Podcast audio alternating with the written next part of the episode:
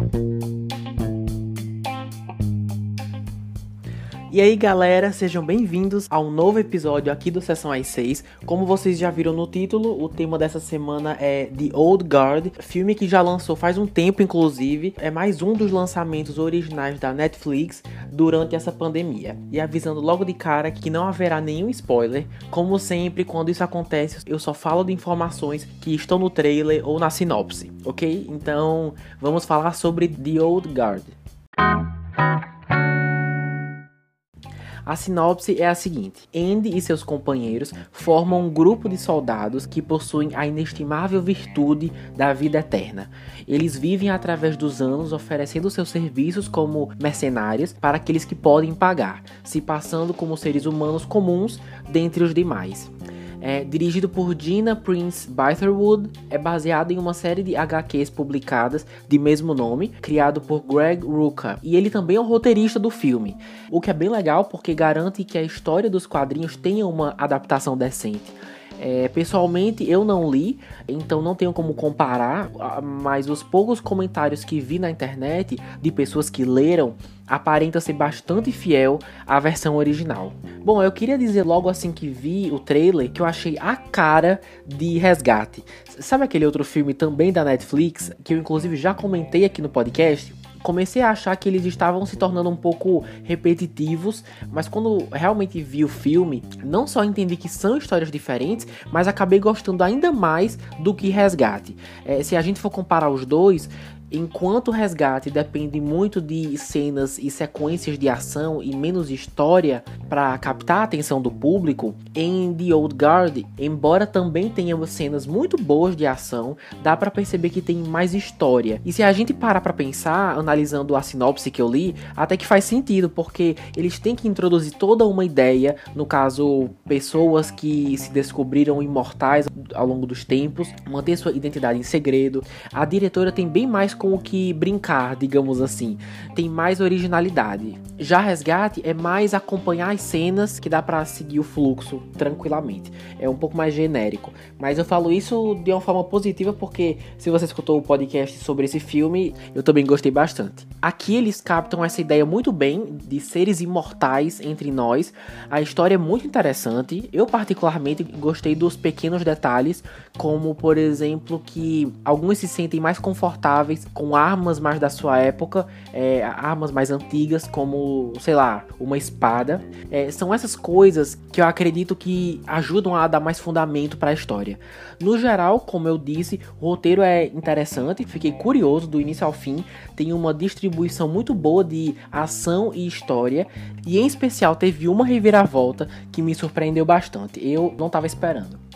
E uma coisa também que eu percebi já faz um tempo que assistir filmes de ação em casa durante essa pandemia me faz sentir menos vontade de ir ao cinema, pelo menos naquele momento que eu tô assistindo.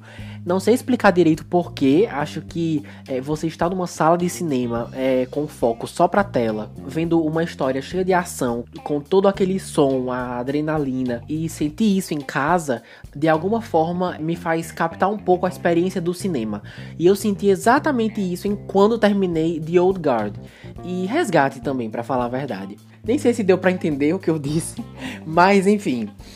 É, indo agora para a categoria dos personagens, é, Charlize Theron interpreta Andy, a protagonista. Eu gostei da personagem, é bem quieta, mas não hesita na hora de entrar em ação. É introvertida, mas ao mesmo tempo tem a reputação de uma líder. É, Charlize Theron tá incrível nesse filme. Ela é maravilhosa, né? Não só com a atuação, mas com as cenas de ação. Ela lida muito bem. E não são poucas, inclusive. Essa mulher tem cada sequência de ação e ela sempre entrega. É uma ótima atriz, eu sempre gostei dela. É, seguindo agora para Kiki Lane, interpreta Niall, a, a novata do grupo e ex-fuzileira naval dos Estados Unidos. E de todos do grupo, eu senti mais conexão com essa personagem, provavelmente porque a gente aprende a realidade desses mercenários na medida que ela também aprende. Então dá para se identificar bastante com ela. Também acho que ela foi a que teve mais desenvolvimento. É, não quero dar muita informação, mas pelo fato de em tão pouco tempo ela ter que se adaptar com tanta coisa, com tanta informação, dá para ver um crescimento no arco dela, como ela se encontrava no começo e como terminou. O que é bem legal. A atriz também tá ótima, ela tem que reagir a bastante coisa e nunca me pareceu forçado. Também gostei dela.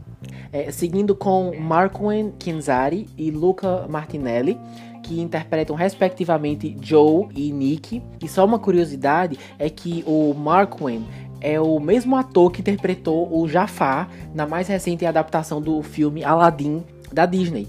O motivo pelo qual eu coloquei os dois juntos aqui é porque eles são um casal e apesar de terem poucas cenas separados, não tem como negar que eles funcionam bem mais em dupla. É, sem contar que deixar eles juntos facilita para a história focar em mais personagens mais rápido.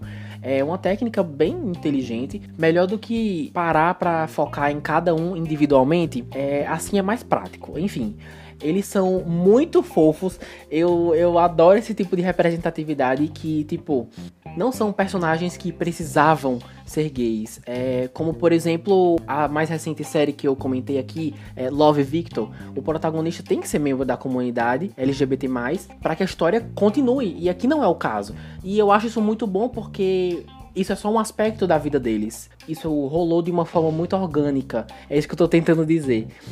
E se você decidir assistir ao filme, prestem atenção quando eles falarem como se conheceram. É tão inteligente e ao mesmo tempo ainda traz uma mensagem. Foi que nem como eu falei lá atrás. São pequenas informações como essa que vão dando credibilidade para a história.